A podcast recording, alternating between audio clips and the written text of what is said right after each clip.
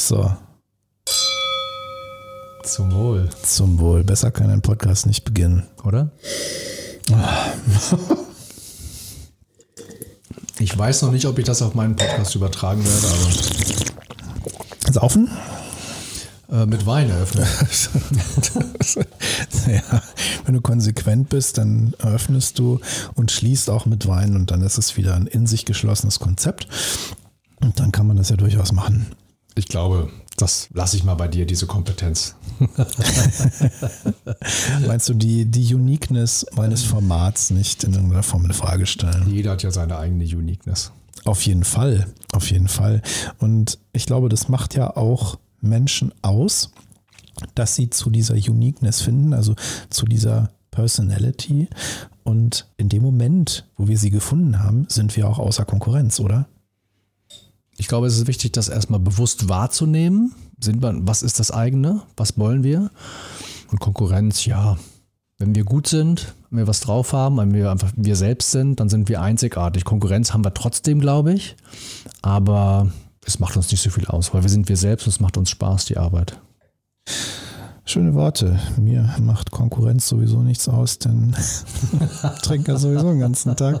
Da merkt man nicht so viel. Schön.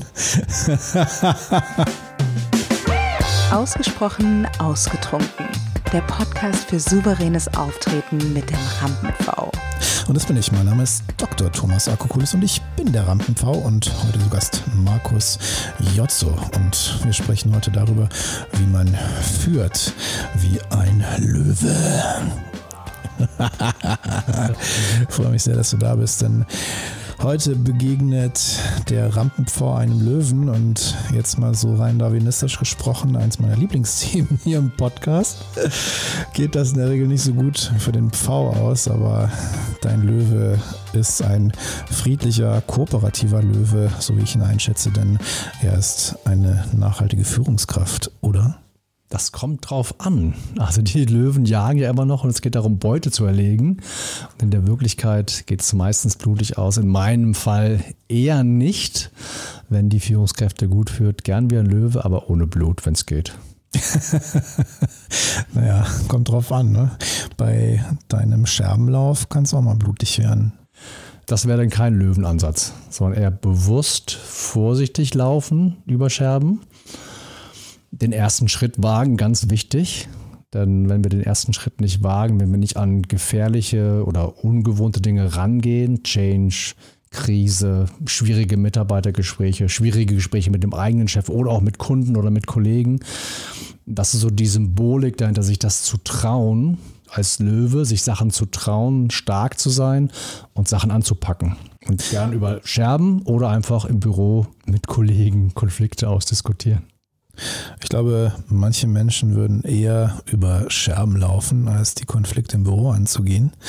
Das ist zumindest meine Erfahrung in Trainings, wo man mit einem Team arbeitet. Da gibt es vieles an versteckten Konflikten und gleichzeitig hast du ja davon berichtet, dass dieses über die Scherben laufen Menschen ja auch ermutigt oder, Achtung, Buzzwording, empowered, das auch mal zu tun. Genau, also was ich immer mal wieder mache, mit Teams über Scherben zu laufen, zu laufen, wenn das die Führungskraft, wenn es der Anführer aus dem Team eben möchte, wenn das außergewöhnlich besonders findet. Und das Entscheidende ist, den ersten Schritt zu gehen, obwohl ich schon andere gesehen habe, die das gemacht haben, die sich auch nichts getan haben, die sich nicht äh, blutend davon geschlichen haben, sondern man kann es machen, ohne dass einem irgendwas passiert. Aber trotzdem muss jeder den ersten Schritt machen. Okay, jetzt haben wir gerade über Feuerlauf, Scherbenlauf und das Angehen von Konflikten oder auch Change-Prozessen gesprochen. Und dein eigentliches Thema ist ja ein anderes Führen wie ein Löwe. Was genau macht es denn aus, wenn ich führe wie ein Löwe? Zwei verschiedene Facetten. Die eine ist die offensichtliche, der Löwe ist stark, der ist mächtig, ist der König der Tiere, wie es bei Walt Disney heißt. Er ist aber auch jemand, der sehr intelligent führt. Ich stelle immer gern die Frage, auch gern hier im Podcast, wer ist denn bei den Löwen für die Jagd zuständig? Und dann denken wir, ja, jagen, das tut doch der Löwe. Und der Löwe kann jagen. Wenn alleine umherstromernde Löwen noch kein Rudel haben, dann jagen die auch mal allein, die männlichen Löwen. Aber im Löwenrudel jagen die Weibchen. Die sind schlanker, leichter und können das Zickzack der Antilopen besser mitmachen, sind also die besseren Jäger. Ich als Gender-Experte hake jetzt mal ein. Ist das nicht frauenfeindlich? Wenn man nur den ersten Teil hört, dann mag das vielleicht so klingen, aber das Entscheidende, ich bleibe mal in dem Duktus. Der Löwe hat natürlich andere Aufgaben, für die er nur selbst und persönlich verantwortlich ist. Nein, das ist nicht frauenfeindlich, denn der Löwe hat die Aufgabe, das Jagdrevier gegen feindliche Löwen oder Löwenrudel zu verteidigen. Und dafür setzt der Löwe sein eigenes Leben ein. Und da bin ich mir sicher, das wollen die Weibchen sicher auch nicht tun. Die haben da nämlich nichts mit zu tun mit diesen Kämpfen. Dann kämpft also der Anführer, der Löwe, gegen den Herausforderer. Und das ist häufig ein Kampf auf Leben und Tod. Einer der beiden stirbt kurz danach oder ist so stark verletzt, wird dann auch ausgestoßen von dem Rudel. Das Rudel hat eben dann der neue Löwe übernommen und er stirbt. Sprich, das Symbol, was ich da immer wieder nehme, ist einfach, wofür bist du, Thomas, wofür bist du bereit zu kämpfen wie ein Löwe? Freiheit. Dann ist das dein Ding. Und wenn du für Freiheit kämpfst, mit dem, was du hier tust, mit deinem Podcast, mit deiner täglichen Arbeit, für Rhetorik, Kommunikation etc., willst du Menschen befähigen, dann machst du aber nicht noch nebenbei Selbstmanagement oder Führung oder Vertrieb, sondern du machst nur das, weil das deine Kernkompetenz ist. Und das ist eben das, was viele Führungskräfte vergessen, nehmen zu wenig Zeit für Strategie, die nehmen zu wenig Zeit für Konzeption und für langfristige, wichtige, strategisch wichtige Dinge, weil sie im Tagesgeschäft mitarbeiten, weil sie operativ mitarbeiten. Das heißt, du bringst den Führungskräften nicht nur bei, wie sie mit ihren Mitarbeitern besser kommunizieren, um die Sachen zu delegieren, sondern überhaupt erstmal, um in diese Entscheidungsprozesse reinzukommen, die Denkgrundlagen, die Denkstrukturen, die dafür notwendig sind, mal anders das Thema anzugehen, zu sagen, okay, ich will hier was verändern, weil ich will das ganze Unternehmen umgestalten, ich will die Effizienz verbessern, auch mein Leben im Endeffekt verbessern. Und dafür ist es notwendig, dass dass ich erstmal in ein anderes Denkmuster komme, das mir ermöglicht, mich auf das zu konzentrieren, was wirklich meine Vision, meine Mission ist. Und alles, was nicht unmittelbar dieser Vision oder Mission dient, beziehungsweise indirekt dient schon, aber was nur ich auf die Art und Weise umsetzen kann, wie ich das tun kann, zum Beispiel indem ich diesen Podcast hier moderiere. Mhm. Das könnte ich jetzt nicht auslagern, ja. klar, weil das mein eigener Stil ist und weil es meine eigenen Ideen Ideen sind, die ich hier einbringe. Gleichzeitig gibt es Prozesse oder Teile dieses Prozesses, die ich auslagern kann, weil sie eben nicht unmittelbar an meinen Denkprozess und meine Umsetzung meiner Vision, meiner Mission gekoppelt sind. Genau. Das ist das, was du auch vorhin erzählt hast. Ja, Social Media ist was. Dann machst du noch einen Teil selbst, denkst aber darüber drauf, mehr auszulagern. Wenn du mehr auslagern könntest oder demnächst tun wirst, dann wirst du mehr Zeit, um über dein Business nachzudenken haben.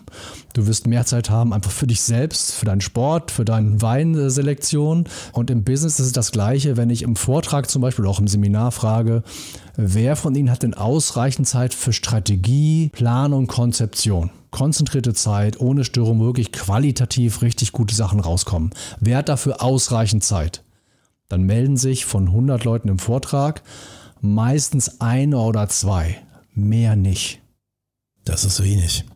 Das heißt, die wissen, dass das eine strategische, wichtige Aufgabe ist. Jetzt sind wir hier im Podcast, da lohnt sich das nicht so schön vorzumachen, aber was ich gerne mache, ich sage dann gerne, ich würde gerne mal demonstrieren, was das heißt, wenn Sie zu wenig Zeit nehmen für Strategie, für Konzeption etc. und frage dann, wer hat mal für mich einen 50-Euro-Schein? Irgendwer hat dann einen 50-Euro-Schein. Den nehme ich dann und sage dann, ja, wenn Sie zu wenig Zeit Strategie für Konzeption verwenden, wenn sie zu viel Zeit im Tagesgeschäft mitarbeiten. Das ist nicht verboten, aber die meisten machen das zu viel. Dann verbrennen sie Zeit, Energie und Geld. Am Ende des Tages ja. Und dann zerreiße ich den 50-Euro-Schein. Und alle so, oh mein Gott, das hat er nicht wirklich getan. und das ist kein Trick, ich tausche den nicht aus und es ist der Originalschein von einem der Zuhörer. Der kriegt dann noch einen von mir als Ersatz, ja, wieder. Und natürlich habe ich es nicht so dicke oder bin zu sparsam, dass ich das nicht zusammenklebe und bei Rewe oder beim nächsten Taxifahrer eintausche. Dieser Film. Es geht immer. Das geht immer. Geiler Effekt auf jeden Fall. Macht mit Sicherheit Eindruck. Genau. Wir merken es halt nicht, dass wir Geld verbrennen. Aber de facto ist das so. Wir meinen es, also die, die Führungskräfte meinen es gut, die sind ehrgeizig und manchmal muss der Chef auch mit anpacken. Das ist auch in Ordnung. Aber wenn dann die Strategie zu kurz kommt, gerade jetzt in so einer Zeit, müssen die Unternehmen nachdenken und sich überlegen, wie können wir, wenn uns Business wegbricht, wie können wir es ersetzen? Aber das ist doch ein klassisches Mittelstandsproblem, oder? Überhaupt nicht. Im Konzern genauso? Überall. Also Beispiel, ich war ja bei Unilever neun Jahre, Marketing und Vertrieb, die meiste Zeit im Marketing. Und wir hatten immer jedes Jahr unser großes Strategie-Meeting, wo wir geplant haben, in welchem Quartal gibt es einen Launch, Promotion etc und zwischendurch aber auch mal einfach zum Beispiel eine Stunde pro Woche. Also mein Tipp ist einfach zum Beispiel Donnerstag von 8 bis 9 sich ein Routine-Zeitfenster zuzulegen, in dem sich eine Führungskraft, Mitarbeiter ganz genauso, zurückzieht und wirklich sagt, was sind eigentlich meine Prioritäten? Und nicht dieses drauf losarbeiten, weil fast keiner nimmt sich diese Zeit. Eine Stunde pro Woche, pro Monat ein halber Tag und ein oder zwei Tage im Jahr. Übrigens empfehle ich das auch, wenn jetzt hier nicht Führungskräfte zuhören, auch jedem anderen Menschen sich einmal im Jahr eine Auszeit zu nehmen. Ich mache es am Anfang des Jahres, fahre ich gerne an die Ostsee für ein, zwei Tage, meistens zwei, und überlege mir, was sind meine Prioritäten, denke auch über mein Privatleben nach, wie will ich das Jahr gestalten für mich privat. Und wenn ich das klar habe, und bewusst dann rangehe, kann ich mir bewusst Dinge vornehmen, jedes Quartal wieder überlegen, wie gut habe ich das bisher gemacht, was hat geklappt, was hat noch nicht geklappt, aber dieses bewusste Auszeit nehmen, das empfehle ich nicht nur Führungskräften, sondern auch Privatpersonen, jedem, der das hier gerade hört. Gut, das ist ja nichts anderes als ein systematisiertes Selbstmanagement, was du machst. Genau. Also ihr könnt euch ja mal fragen da draußen, macht ihr das? Nehmt ihr euch einen Tag im Jahr Zeit? Von mir aus macht ihr es in der Firma, aber die Frage wäre dann von mir an euch, macht ihr es auch privat? Für euch das Individuum. Gern auch mit der Familie, gern auch mit dem Partner, mit der Partnerin zusammen, aber in case of emergency, put on your own mask first. Also erstmal muss ich mich um mich selbst kümmern was will ich eigentlich, wenn es mir gut geht, dann kann ich gut sein für meinen Partner, für meine Familie und für den Job und für Freunde. Das ist ein wichtiger Teil. Also als Selbstständiger, als Unternehmer lernt man das früher oder später, zwangsläufig, zumindest, wenn man seinen Beratern vertraut, sofern man welche hat, was sehr empfehlenswert ist, dann lernt man solche Selbstmanagement-Strategien und sowas, wie du es auch machst, sich mal eine Woche rausnehmen und Strategieplanung zu machen für das Jahr, Ziele festlegen und dann natürlich auch regelmäßig zu überprüfen, ob man die Ziele erreicht oder auch nicht. Ich habe da ein schönes Bild mal kennengelernt, hat Alex Fischer in seinem Buch beschrieben. Kennst du Alex Fischer?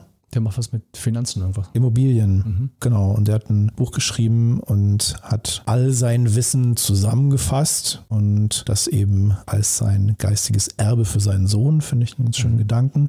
Und hat da unter anderem seine Selbstmanagement-Strategie vorgestellt, mhm. nämlich er ist sein CEO, mhm. der alles überblickt und die großen Entscheidungen trifft. Mhm. Dann ist er sein Manager, der das Ganze dann umsetzt. Mhm. Und dann ist er auch sein Arbeiter, der das Ganze ausführt. Mhm. Und dann kann man hinterher natürlich reflektieren in einer anderen Rolle, aber während man umsetzt, nicht ins Hadern kommt. Und ich glaube, das ist ein ganz großes Problem bei vielen Führungskräften, wenn sie perfektionistisch sind, dass sie erstmal Sachen nicht abgeben und selbst wenn sie es abgeben, dass sie dann über die Schulter gucken und sagen, oh, da können wir aber noch mal nachbessern. Am liebsten noch so unangekündigt, na, wie läuft's denn, Herr Müller, mit dem Projekt? Auf dem Flur und der Müller fragt sich dann, Hä, was hat der Chef? Traut er mir das nicht zu? Warum fragt er denn schon nach? Total empowernd, diese Strategie.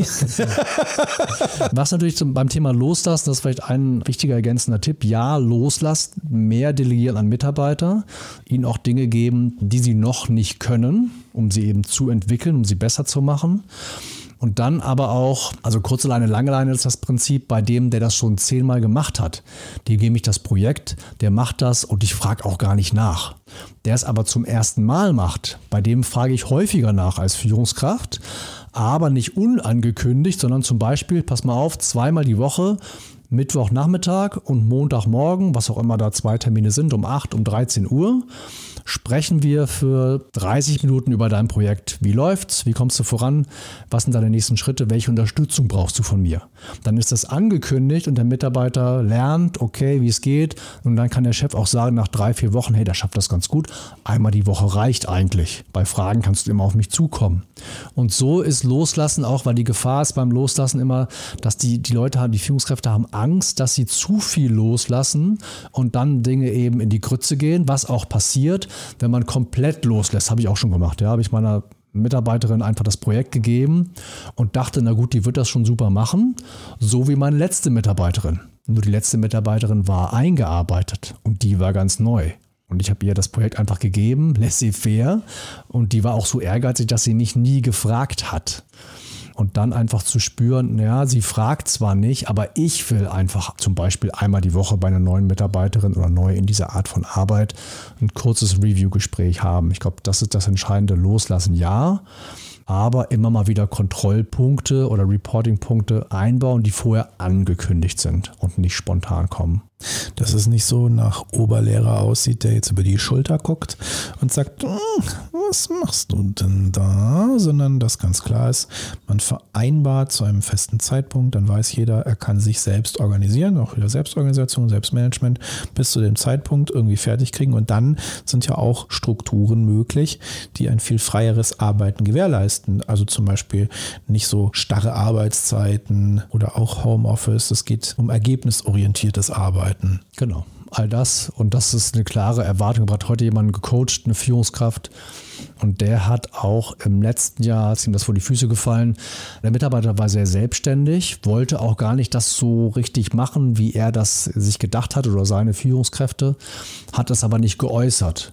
Die Führungskraft hat aber nicht klar Erwartungen geäußert. Was erwarte ich denn von einer Zusammenarbeit von dir? Und hat auch nicht abgefragt, was erwartest du denn, lieber Mitarbeiter, von einer Zusammenarbeit mit mir für dieses Projekt oder grundsätzlich, je nachdem, was gerade ansteht. Und wenn so ein Gespräch klar geführt wird am Anfang, dass beide einfach ganz offen sagen, was ist mir persönlich wichtig und dann auch nach vier Wochen, nach zwei Monaten immer mal wieder schaut, passt das so, unsere Zusammenarbeit? Erfüllst du meine Erwartung? Erfülle ich als Chef deine Erwartung? Auch sich als Führungskraft ein Feedback holen. Passt das für dich so? Fühlst du dich zu viel kontrolliert, zu wenig kontrolliert, zu viel unterstützt, zu wenig unterstützt? Also immer wieder Feedback-Schleifen einbauen für die Art und Weise, wie die Zusammenarbeit läuft. Der Fokus ist meistens auf dem Was, auf den Projekten, auf dem Timing, auf der Qualität, aber selten auf dem Thema, wie arbeiten wir eigentlich zusammen. Also zum Beispiel, wie führe ich dich? Also die wenigsten Unternehmen haben institutionalisiert Feedback für Führungskräfte. Einmal im Jahr per Workshop oder eins zu eins, wo die Mitarbeiter ihrer Führungskraft, ihrer direkten Führungskraft ein Feedback geben. Es gibt ein paar Unternehmen, die machen das. Die sind aber in der Unterzahl. Und die Unternehmen, die wissen, wir müssen richtig, richtig gut führen, sonst laufen uns die Leute weg auf dem knappen Arbeitsmarkt, auf dem engen Arbeitsmarkt. Die machen sowas, und haben deshalb auch eine viel höhere Führungsqualität, weil die Führungskräfte von den Mitarbeitern lernen. Das finde ich extrem spannend und darüber möchte ich gleich unbedingt noch mehr erfahren. Aber vorher gibt es Prioritäten. Weinerlich. Mein Glas ist leer und deins auch fast. Also, ich habe noch ein bisschen. Ja, komm. Du weißt, ich habe morgen noch einen Vortrag. Deswegen so ein, so ein Höflichkeitsschluck für dich. Und der Gastgeber nimmt die Schenke. So, cheers. cheers.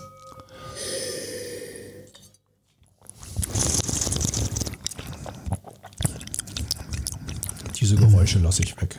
Oh, das ist geil. Das ist doch dein Jahr des Genusses. Gönn dir. Ja. du darfst auch. Du lustig, dass du gönn dir sagst. Mein Sohn sagt das immer. Gönn dir. Ja. Also man kann von Kindern richtig viel lernen. Richtig viel. Vor allem Rhetorik. Oder auch trinken. Je nachdem, wie alt sie sind. Wir trinken heute Montagnier Vieille Vigne aus dem Jahr 2018. Ein französischer Chardonnay aus dem Burgund. Und wer jetzt denkt, oh, spießig, klassisch, stilistisch, eher ein bisschen staubig. Überhaupt nicht denn das ist ein super schöner Chardonnay, der gar nicht so buttrig ist, sondern der eher so ein bisschen frisch ist und fruchtig. Wir haben hier gelb-grüne Farbe im Glas mit Birne und Honigmelone. Ich finde auch so diese Honignote kommt ein bisschen raus. Bisschen was von Richtung Apfel, also so ein roter, etwas mehliger Apfel ist auch mit drin. Und das ist etwas für Leute, die sagen, Chardonnay hm, mag ich nicht so, weil buttrig. Gerne mal das probieren. Ist ein wirklich sehr schöner, zugänglicher Wein mit 13 Volumenprozent, auch nicht zu schwer und ausgewogen von Restzucker zu Säure, nämlich 4,7 Gramm Restzucker und 4,8 Gramm Säure. Also ausgewogener geht es kaum und deswegen extrem zugänglich und auch ein hervorragendes Preis-Leistungs-Verhältnis. Also Montagny Vieille Vigne, wenn dir der über den Weg läuft, gönn dir reichlich. Wie schmeckt er dir? Sehr gut. Ich habe vorhin schon gesagt, der ist so ein bisschen würzig, mhm. in meinem Vokabular ausgedrückt. Mhm. Und das gefällt mir gut. Ja, der hat auch so ein bisschen ein bisschen was Kräutriges, aber so ganz leicht im Unterton, nicht zu dominant. Wirklich nur so ein bisschen was Tiefe bringt, bisschen kräutrig, bisschen mineralisch. Also wirklich was ganz, ganz Feines, Ausgewogenes und trotzdem eben mit Niveau und Charakter. So wie unser Gespräch heute. Wir haben uns gerade darüber unterhalten, wie man als Führungskraft ein gutes und auch konstruktives Verhältnis zu seinen Mitarbeitern aufbaut. Und deine Idee, die du ja auch mit deinen Kunden realisierst, ist, Führungskräfte-Feedbacks zu installieren. Also die Möglichkeit für Mitarbeiter, den Führungskräften zu signalisieren, das gefällt mir gut so und das an der Struktur, da würde ich mir wünschen. Wenn ich jetzt so an einen Teil meiner Kunden denke, nicht alle, da sind auch einige sehr, sehr modern, aber ein Teil und generell an meine Erfahrungen aus vor allem dem Mittelstand, denke ich jetzt gerade, mhm. so Inhaber geführt und ich präsentiere dann mein Konzept und das beinhaltet so Feedbackrunden, so dass der Inhaber des Unternehmens, der gleichzeitig ja dann auch die Führungskraft ist, dann so Feedbacks bekommt, so von wegen, ja, das fanden wir jetzt nicht so gut. Ich kann mir vorstellen, dass bei den Menschen, bei denen ich das vorstellen würde, ich ganz schön Gegenwind bekäme. Die Klientel, die du gerade ansprichst, Geschäftsführer, Mittelstand, vielleicht sogar selbst gegründet, Ende 50, Anfang 60. Das sind nicht so die Menschen, die es gewohnt sind, sich regelmäßig Feedback zu holen, zu lernen von ihren Mitarbeitern, denn die haben das Unternehmen ja aufgezogen und groß gemacht. Also in vielen Fällen werden das Menschen sein, die das nicht mittragen oder wenn sie das Feedback haben, dass sie damit nicht wirklich was machen. Worauf ich Wert lege, wenn ich sowas vorstelle, meistens erstmal fragen die Kunden an, das ist die Situation bei uns, was empfehlen sie? Ja, dann empfehle ich verschiedene Dinge. Das kann ein Tool sein. Es muss aber eine Führungskultur sein, in der die Führungskräfte auch reif dafür sind. Also dem beschriebenen Inhaber, den du gerade und ich gerade skizziert habe, das wird nicht so wahnsinnig viel bei dem bringen. Und das Problem kann sein, wenn der Chef nicht offen ist für Feedback, dass es bei den, seinen direkten Führungskräften auch nicht wirkt. Ich glaube aber, dass in den meisten Fällen, wenn der Chef nicht mitmacht, die Mitarbeiter, die führenden, die Führungskräfte, die äh, darunter sind, trotzdem was lernen können, wenn sie sich darauf einlassen. Die meisten werden was lernen. Wenn ich jetzt einen Weggucker-Chef habe, ja, okay, dann kann ich dem auch eh nicht helfen. Ja, der kriegt Feedback und das bringt sowieso nichts. Aber Gott sei Dank wächst ja eine Generation nach, in der offener kommuniziert wird, in der auch eingesehen wird, dass Fehler nicht schlecht sind, sondern Fehler normal sind und dazugehören und dass vor allem die neuen Generationen was anderes brauchen, vielleicht als die Babyboomer, die arbeiten, arbeiten, arbeiten. Dass heute vielleicht auch mal einige Generationen Y, Z etc., dass die anders ticken und dass man die auch anders führen muss und dann entsprechend aus so einem Feedback ganz viel mitnehmen und lernen können. Dekantiert. Da in die Tiefe, weil du hast gerade so ein paar Buzzwords gebracht, also Babyboomer und Generation Z oder Generation Z, die ja ganz andere Werte haben und mit Sicherheit auch in Zukunft ihre Anforderungen noch weiterentwickeln werden. Und der Arbeitsmarkt hat gar keine andere Wahl, als sich anzupassen. Das merken wir jetzt schon. Also ja.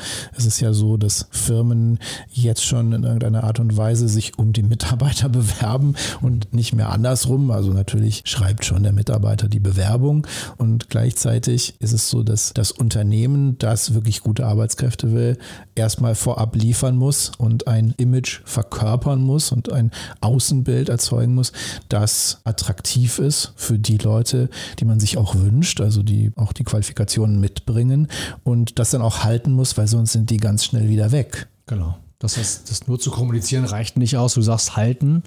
Wenn die das nicht delivern, was sie nach außen versprechen, dann würden die gut qualifizierten, je nachdem wie die ticken. Es gibt heute auch noch Unternehmensberater, die ihre 14 Stunden jeden Tag arbeiten und das gut finden, phasenweise vielleicht oder auf Dauer, wie auch immer.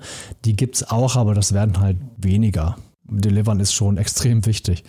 Ja, und das eben auch auf eine Art und Weise, die konsistent ist. Also Unternehmensberater ja nicht nur als die Branche, in der die nachwachsenden Arbeitskräfte dann arbeiten, sondern eben auch als die Berater der Unternehmen, die mit Hilfe der Unternehmensberater sich neu positionieren wollen am Arbeitsmarkt und dann eben nicht nur mit Hilfe von Unternehmensberatern jetzt irgendeine so Hochglanzfassade installieren, wo dann irgendwelche tollen, mit Werten gespickten Texte Texte auf der Website stehen und dann im Hintergrund ist aber trotzdem Ellenbogengesellschaft. Das ist ja der entscheidende Punkt und da reicht es eben nicht, und das ist eben auch meine Erfahrung, diese Fassade hochzuziehen, sondern da muss im Hintergrund ganz, ganz viel passieren und da sind wir wieder bei den Führungskräften, weil die müssen es im Endeffekt vorleben. Auch wenn du bei den Mitarbeitern viele hast, die sich andere Strukturen wünschen.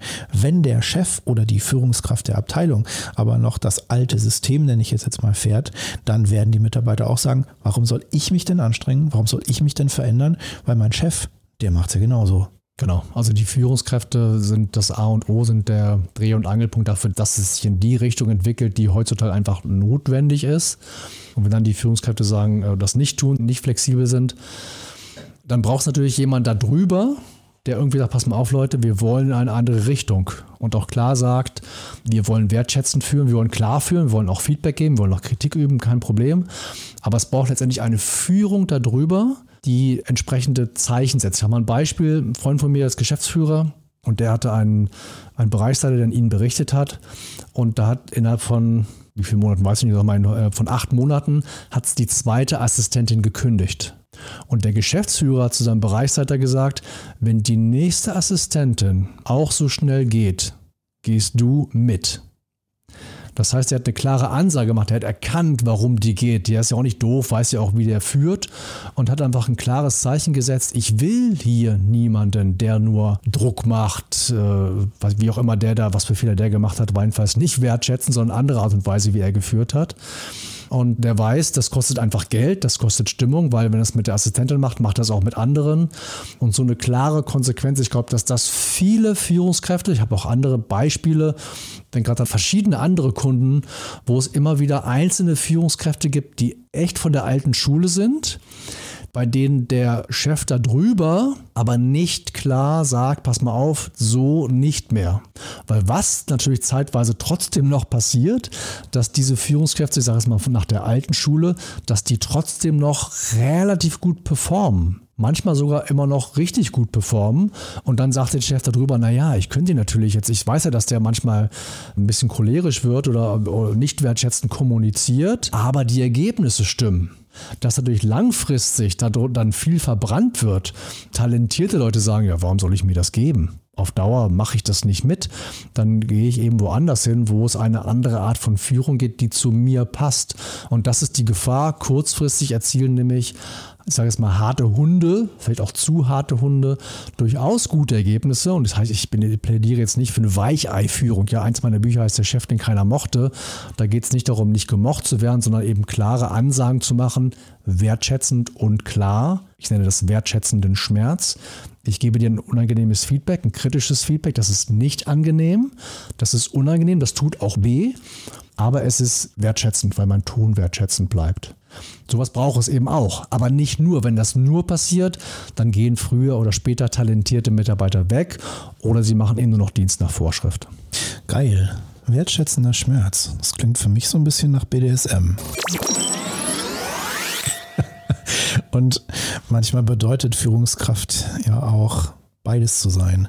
Auf der einen Seite die Domina und auf der anderen Seite ja auch derjenige, der mal die Schläge einsteckt, oder?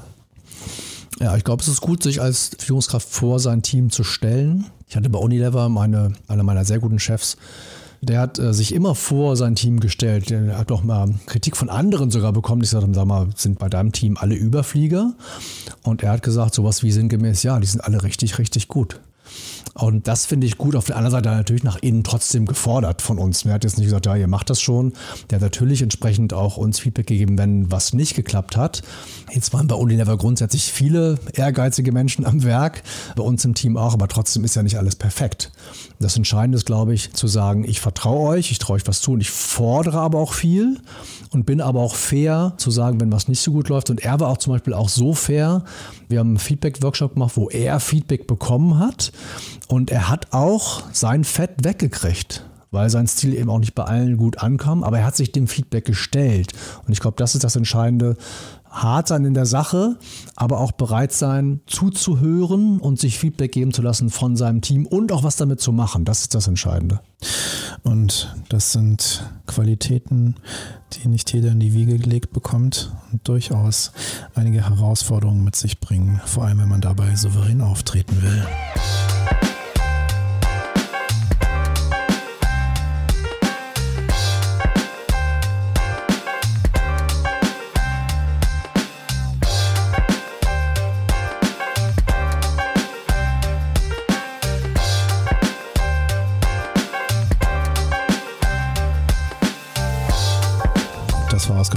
Ausgetrunken. Heute mit Markus Jotzo. Führen wie ein Löwe ist sein Motto und das bringt er Führungskräften bei. Wenn du mehr über Markus und seine Arbeit erfahren möchtest, schau jetzt in die Shownotes. Da findest du Links zu seiner Website und seinem Social Media.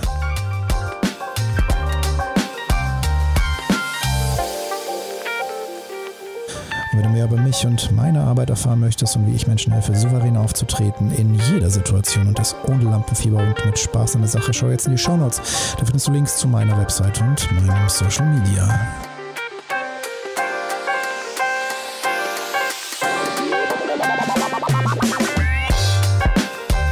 Und jetzt brauche ich deine Hilfe. Wenn dir das gefallen hat, dann like, teile und schrei es in die Welt hinaus!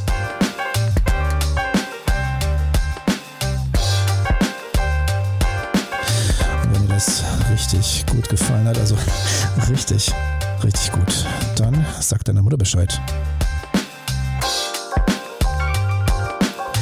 Ausgesprochen, ausgetrunken kommt wieder am Mittwoch. Zweite Folge mit Markus Jotzo. Und bis dahin gieß dir ein und gönn dir reichlich. Ach ja, und bevor ich es vergesse, unbedingt Gruß daheim.